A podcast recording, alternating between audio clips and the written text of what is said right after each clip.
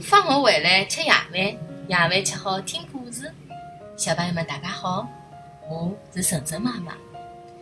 今朝晨晨妈妈特大家讲的迭只故事叫《猫头鹰练嗓子》。猫头鹰是有名的捉老鼠的能手，但是交关年过去了，啥人也没来拨伊颁过奖。猫头鹰心里非常勿是味道，搿是啥个原因呢？猫头鹰为此冥思苦想，后来终于发觉是自家的嗓音太难听了，声音又粗又哑，勿会唱歌又勿会演讲，难怪自家上不了台面。为了塑造一个大家认可的新形象，猫头鹰决心洗心革面，争取练出一副八零鸟搿能介的好嗓子。第一天。天刚黑，猫头鹰就立辣村头的大树高头练起了嗓子。猫头鹰一口气练习了两个多钟头，随后再兴高采烈地去捉老鼠。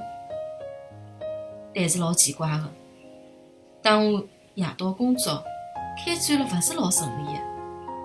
伊辣海村庄附近的田野里寻了交关辰光，也没捉着几只老鼠。第二天夜到，猫头鹰仍旧辣盖大树高头练好嗓子之后，再开始去捉老鼠的工作。但是结果比昨日还惨，竟然一只老鼠也没捉着。其实啊，正是由于伊的声音将老鼠侪吓了逃脱了呀。搿还是猫头鹰第一趟饿牢肚皮回去。第三天，猫头鹰再一次飞到了肚子高头。还没等练嗓子，一群村民就拿了石头和棒头冲了过来。叫啥叫？难听死脱了！叫啥叫？滚远眼！猫头鹰吓了一跳，马上逃脱了。伊万万没料到，原本想讨取大家欢喜，反而弄巧成拙，遭人讨厌了。